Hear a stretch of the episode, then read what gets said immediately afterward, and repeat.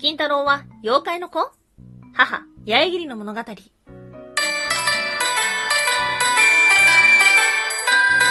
は妖怪について知りたい。はい、空飛ぶワンタンです。ワンタンは妖怪について知りたいっていうことで、この番組は普段キャラクター業界で働いているワンタンが、日本におけるめちゃくちゃ面白いキャラクター妖怪についてサクサクっと紹介している番組です。この番組のスポンサーはともさまさん、歴史とか世界遺産とかを語るラジオなど放送されています。詳細はツイッターにありますので、ぜひぜひ番組概要欄からチェックしてみてください。はい。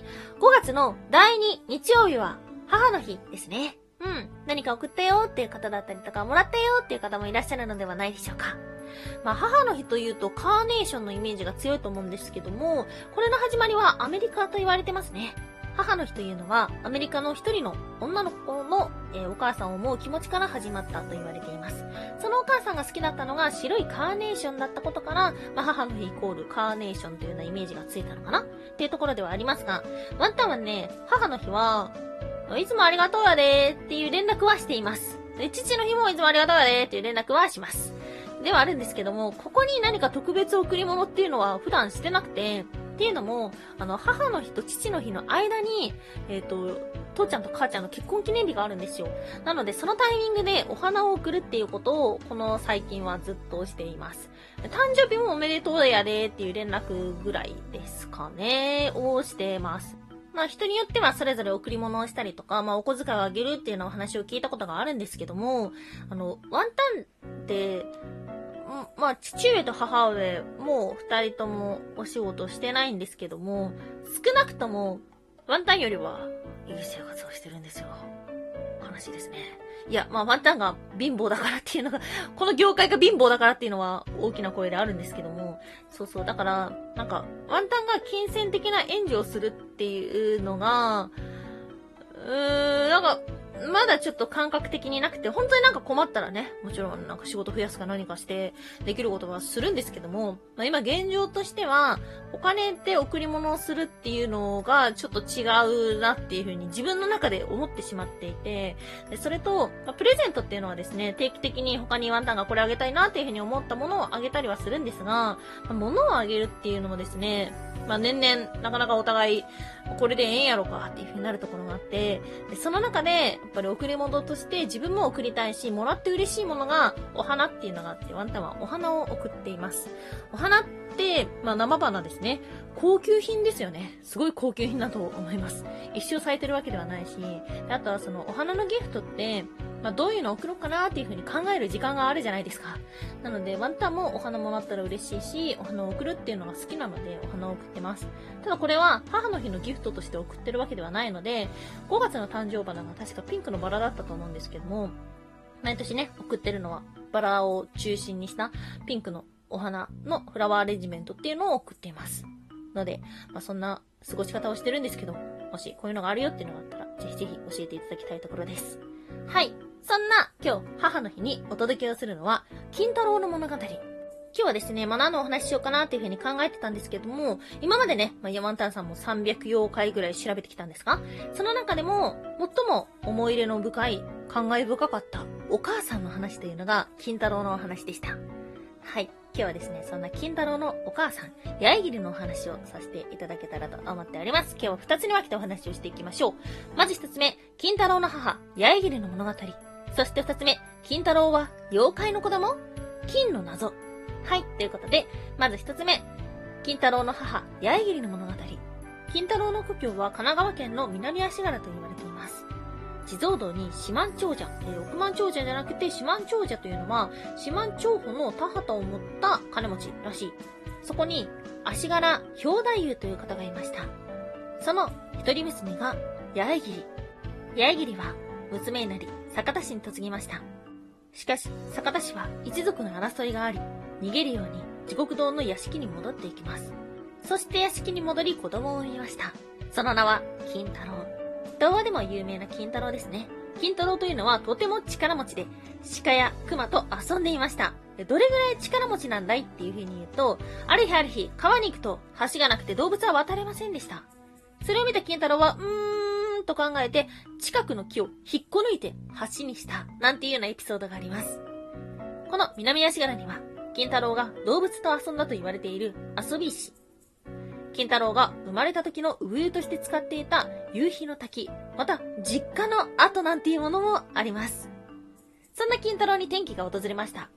ある日、山にお侍さんが訪れます。腕相撲をしよう。そう言い金太郎と腕相撲をしましたが、なんと金太郎が圧勝します。お侍さんは何者なのかというと、実は京都から来て強い人を探していたそうです。21歳の時、金太郎は京都に呼ばれました。そして、源の頼光の家来になったのです。金太郎はここで坂田金時という名前に変わり、渡辺の綱、臼井貞光、浦部の末滝と共に、頼光、四天王となりました。はい。あの有名な四天王寺を倒したのもこの頼光の四天王と言われています。で、名前で気になるところなんですけども、金時の幼名として金太郎なのかという説があるんですが、実はもともと丸太郎っていうのは、成人の通称に使われているそうです。なので、ちょっと不思議なお話ですね。ただ、一方で、坂田金時と金太郎は同一ではないという説もあります。藤原道長によると、坂田金時ではなく、下野の金時というものが現代広く伝わっている金太郎のモデルになった人ではないかというようなお話もありました。はい。そして今日の二つ目。金太郎は妖怪の子供金の謎。金太郎は誰の子供？というところで、先ほどお話をした八重桐というものがあるんですが、古今物語集によると、八重桐という山間と赤い竜の間に生まれた子供というのが金太郎という説がありました。そしてこれは、夢の中で、八重桐が赤い竜と結ばれて子を宿した。生まれたその子は真っ赤だった。というものがありました。うん、山ん説ですね。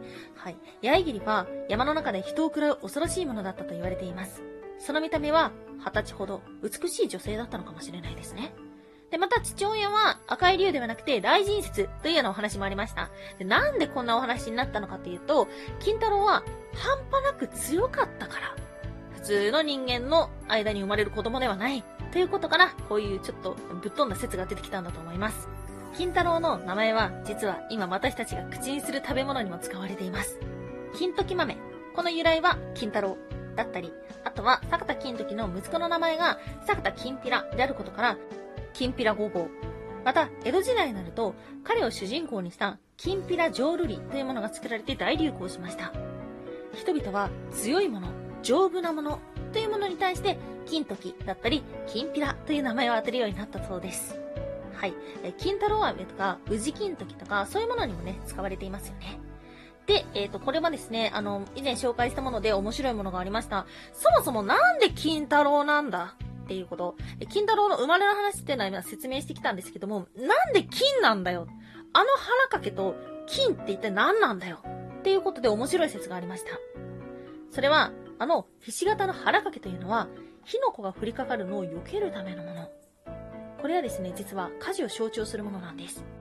家事を象徴するものなので、お腹に書かれている言葉は、金。あとは金太郎というと、マスカリを担いでいますが、これも鉄製品ですよね。はい。実はですね、金太郎の物語というのは、鉄文化を手に入れた豪族のお話かもしれない。というような一面もあります。はい。ということで、今回は母の日であることから、ワンタンの印象的な母、金太郎のお話をしましたが、いかがでしたでしょうか？はい。この収録が上がるのがだいたい夕方の18時。なので、まだ、あ、忘れてたっていう方はですね、せめて、いつもありがとうの言葉を送ってみてください。ワンタンは、妖怪について知りたい。おやすみもいもい。ワンタンの腹筋がなんか変。はい、おやすみマムってのはワンタンがポイムプーコと言いたいコーナーです。で、ポイムがなんだかよくわかってないから、ポイムプーコとしか言えないコーナーです。ワンタンの腹筋がなんか変なんですよ。ワンタンさんは定期的に思い出したかのように腹筋をしてるんですけども、腹筋1日目は筋肉痛になるの。ワンタンの筋肉痛って超早いの。ほんと20分後ぐらいに筋肉痛になるから、筋肉痛だあ、よかった、ちゃんと筋肉使ってるっていう風に思うんですけども、2回目3回目はね、同じことやっても全然筋肉痛になんないの。筋肉馴染むの早くね？馴染むっていうか、2回目と3回目別にやり方変えてないんだけどな。1回目だけちゃんと筋肉に効いてる感じがするんですけど、これはワンタンだけなのでしょうか？はい。腹が引っ込む方法があったら教えてください。ということで、今日もお聴きいただきましてありがとうございました。以上、空飛ぶワンタンでした。